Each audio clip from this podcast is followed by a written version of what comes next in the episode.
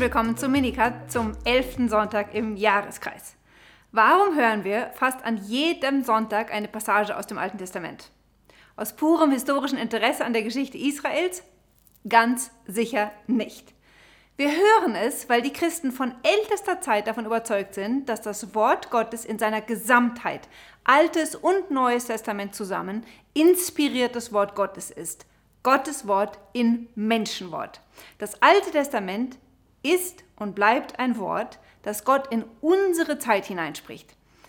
Der Schlüssel zum Alten Testament ist das Neue Testament. Nach dem alten Spruch, das Neue ist im Alten verborgen und das Alte im Neuen enthüllt.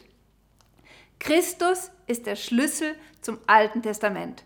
Und in ihm wird offenbar, dass dieses Wort nicht einfach nur die Geschichte Israels erzählt, so wie sie mehr oder weniger vor zwei bis 3000 Jahren geschehen ist, sondern sich im Heute der Kirche ereignet.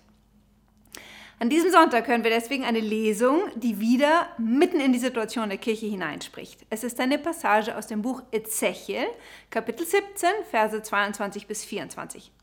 Wir hören den letzten Teil eines Gleichnisses, das der Prophet dem Haus Israel vorträgt, als Warnung und Verheißung zugleich. Und zum besseren Verständnis, weil man den ganzen Kontext verstehen muss, werde ich jetzt diesen Kontext extrem verkürzt zusammenfassen. Israel befindet sich in der dunkelsten Stunde seiner Geschichte. Ja, zur Strafe für Israels Sünden hatte Gott die Babylonier ins Land geschickt und Israel durch die Propheten verkündet, dass sie sich diesem Instrument der Strafe Gottes, den Babyloniern, fügen müssten und ähm, sich den Babyloniern ergeben. Ja? Die Babylonier hatten daraufhin einen äh, König, also den König und die ganze Oberschicht Israels nach Babylon deportiert und statt des vorherigen Königs einen neuen König, Zedkia, in Jerusalem eingesetzt. Dieser König hatte dem König der Babylonier bei Gott einen Schwur geleistet, mit dem er sich ihm zur Treue verpflichtet hatte. Und genau in der Beobachtung dieses Schwures bestand nun der Wille Gottes. Anstatt aber, sich dem Willen Gottes zu beugen und seine Zuflucht nur und allein im Gehorsam zu Gott zu suchen und die Strafe sühnend zu ertragen, wandte sich nun genau dieser König Zidkia nach Ägypten und suchte dort um Hilfe gegen die Babylonier. Ihr müsst die Ironie begreifen. Der König Israels sucht Hilfe in genau jenem Land, aus dessen Sklaverei Israel einst befreit worden war. Das Urteil Gottes ist verheerend. Und ich zitiere jetzt die Passage direkt vor der ersten Lesung vom Sonntag. Dort heißt es, Ezechiel 17, Vers 19 bis 21, Darum spricht Gott, der Herr, gegen den König Zidkia, so wahr ich lebe, meinen Eid, den er missachtet, und meinen Bund, den er gebrochen hat, ich lasse ihn auf ihn selbst zurückfallen. Ich werfe mein Netz über ihn und er gerät in mein Garn. Nach Babel führe ich ihn und gehe dort mit ihm ins Gericht, denn er hat mir die Treue gebrochen. Die tapfersten Krieger in all seinen Truppen fallen unter dem Schwert, die übrig gebliebenen aber werden in alle Winde zerstreut. Dann werdet ihr erkennen, dass ich der Herr gesprochen habe. Die Strafe Gottes für Israels Untreue ist das Exil das babylonische Exil. Weil der König und das Volk den Bund mit Gott gebrochen haben und ihre Zuflucht bei der Verkörperung aller weltlichen Macht, nämlich Ägypten, gesucht haben und nicht in Reue und Umkehr zu Gott alleine, werden sie alle nach Babylon verschleppt. Absolute Katastrophe. Alles, was Israel ausgemacht hatte, also alles, was Gott als Bundesgeschenk seinem Volk geschenkt hatte, wurde zerstört. Und zwar das Land wurde ihnen weggenommen. Ihr erinnert euch, verheißene Land, das Bundesgeschenk. Der Tempel zerstört.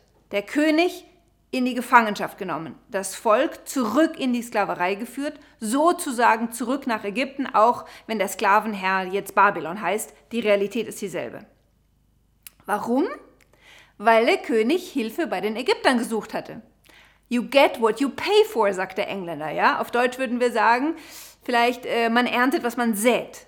Hilfe bei den Ägyptern suchen heißt auf weltliche Mächte vertrauen und sich ihnen untertan machen und vor allen Dingen es bedeutet, ihre Götter anzubeten. So, was hat das alles mit uns zu tun? Ich glaube, es könnte nicht offensichtlicher sein.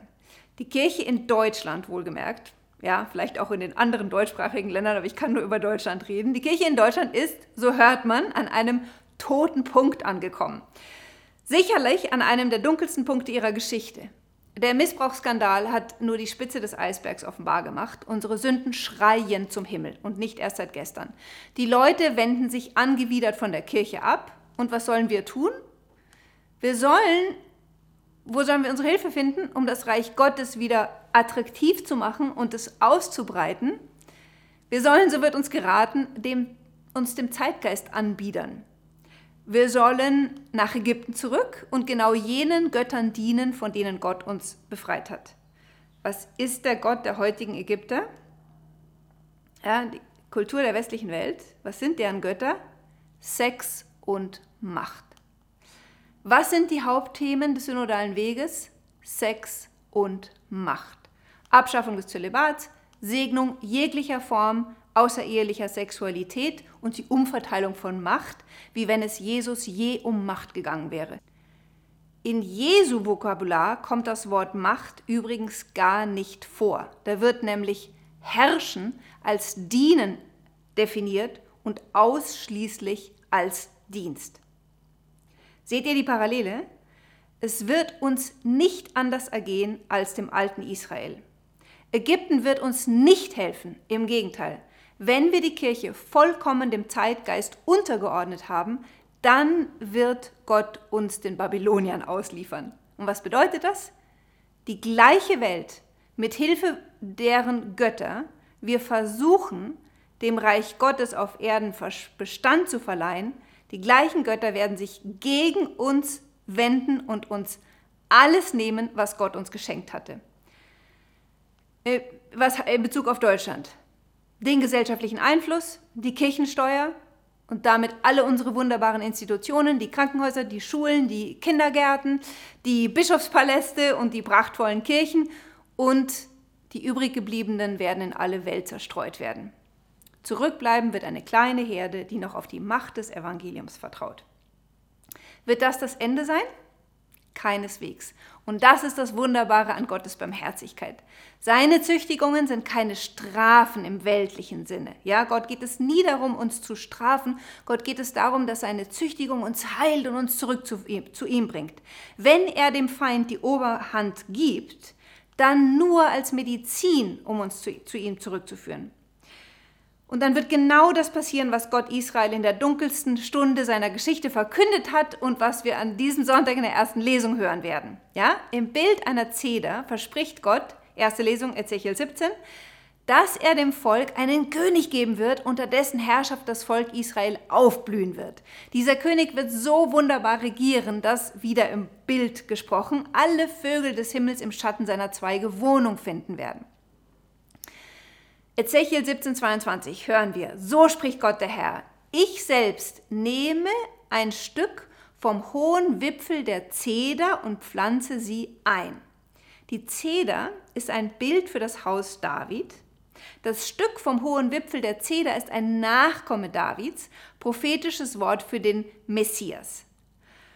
Obwohl das Haus David auf ganzer Länge versagt hatte, wird Gott trotzdem einen aus diesem Haus erwählen und sein Reich durch ihn auf Erden begründen. Ich zitiere weiter aus der Lesung von Ezechiel. Einen zarten Zweig aus den obersten echten Ästen breche ich ab. Ich pflanze ihn ein auf einem hoch aufragenden Berg. Das ist ein Bild für Jerusalem. Auf die Höhe von Israels Bergland pflanze ich ihn. Dort treibt er dann Zweige, er trägt Früchte und wird zur prächtigen Zeder. Allerlei Vögel wohnen darin, alles was Flügel hat, wohnt im Schatten ihrer Zweige. Dann werden alle Bäume auf den Feldern erkennen, dass ich der Herr bin. Ich mache den hohen Baum niedrig, den niedrigen mache ich hoch, ich lasse den grünenden Baum verdorren, den verdorrten Baum erblühen. Ich, der Herr, habe gesprochen und ich führe es aus. Ende Zitat der ersten Lesung. Dieser König, den Gott verspricht, ist niemand anders als Jesus, der Messiaskönig, nicht nur für Israel, sondern auch für alle anderen Völker der Erde, die im Bild der Vögel angedeutet sind. Jesus ist zu diesem Baum geworden, in dem das Reich Gottes auf Erden angebrochen ist. Und was bedeutet das Bild von den hohen Bäumen, die Gott niedrig macht und den Niedrigen, die er erhöht? Den grünenden Bäumen, die er verdorren lässt und den verdorrten, die er erblühen lässt? Es ist die vollkommene Umkehrung der Herrschaftsverhältnisse auf der Erde. All die weltlichen Mächte, die sich machtvoll und äh, unbesiegbar glaubten, die sich als Garanten des Lebens in Fülle gebären, während sie in Wirklichkeit die Menschen ausbeuten und zu Sklaven ihrer eigenen Profitgier machen, alle diese mächtlichen, weltlichen Mächte werden zusammenbrechen. Überlegt einmal, was war mit dem alten Assur? Was ist mit Babylon? Was mit Persien, Griechenland und Rom? Sie alle waren in, zur damaligen Zeit blühende, grünende Bäume. Und sie alle sind komplett verdorrt. Nichts als ein paar Ruinen sind von ihnen übrig geblieben. Ja? Das Reich Gottes aber besteht immer noch. Und nicht anders wird es den heutigen Herrschern ergehen und ihren Götzen von Sex und Macht, die sie für uns errichten. Sie alle werden stürzen und wer sie anbetet mit ihnen. Die Kirche Gottes aber, das Reich Gottes, wird es auch in tausend Jahren noch geben, beziehungsweise bis Jesus wiederkommt, das heißt bis zum Ende der Welt. Himmel und Erde werden vergehen, aber mein Wort wird nicht vergehen, sagt Jesus. Was Jesus den Menschen zu seiner Zeit sagte, gilt unverändert natürlich auch für uns. Das Reich Gottes kommt nicht mit Pomp and Circumstances, Glanz und Gloria. Im Gegenteil, das Reich Gottes ist nach außen hin fast unscheinbar, fast unsichtbar, unscheinbar.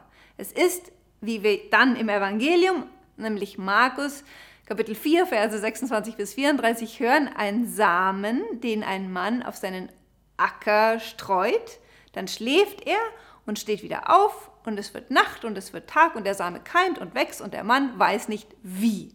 Die Erde bringt von selbst, auf Griechisch steht hier automatisch, ihre Frucht, zuerst den Halm, dann die Ähren, dann das volle Korn in der Ähre und sobald aber die Frucht reif ist, legt der Mann, Bild für Jesus, die Sichel an, denn die Zeit der Ernte ist da.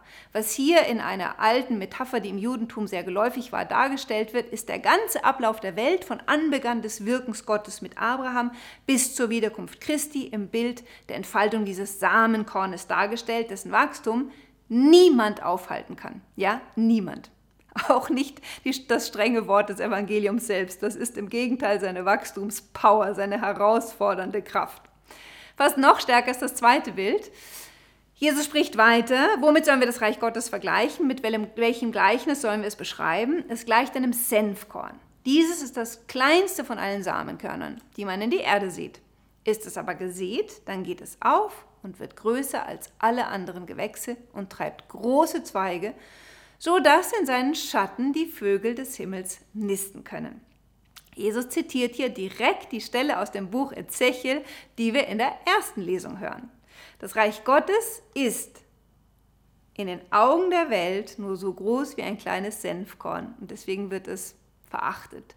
Und dennoch ist es das Einzige, das den Menschen Zuflucht und Leben bieten kann. Während dieser Weltzeit bleibt das Reich Gottes verborgen und ist nur für diejenigen sichtbar, die ihr Vertrauen ganz allein auf Gott und sein Wort setzen. Doch für diejenigen, die draußen sind, erinnert euch an das Video von letzter Woche, bleibt Jesu Reden und seine Person unverständlich. Und deswegen endet das Evangelium mit den Worten, durch viele solche Gleichnisse verkündet er ihnen das Wort, so wie sie es aufnehmen konnte. Er redete nur in Gleichnissen zu ihnen. Seinen Jüngern aber erklärte er alles, wenn er mit ihnen alleine war. Die Gleichnisse sind von außen schwer verständlich und wirken wie komische Bauernmetaphern. Aber im Herzen der Kirche lässt Jesus sie uns verstehen. Welchen Trost will uns jetzt dieses Evangelium schenken? Ich denke, für viele von uns ist es herzzerreißend und schlafraubend zuzusehen zu müssen, wie ein Großteil unserer Hirten das Volk nach Ägypten führt und uns glauben machen will, dass in der Verehrung der Götter Ägyptens die Rettung der Kirche besteht, während es vom Evangelium her so evident ist, dass dies nicht dem Willen Gottes entspricht. Dass so eine Kirche auf Sand und nicht auf dem Fels des Wortes Gottes gebaut ist und dass es viele Menschen in die Sklaverei der Sünde führt und nicht befreit.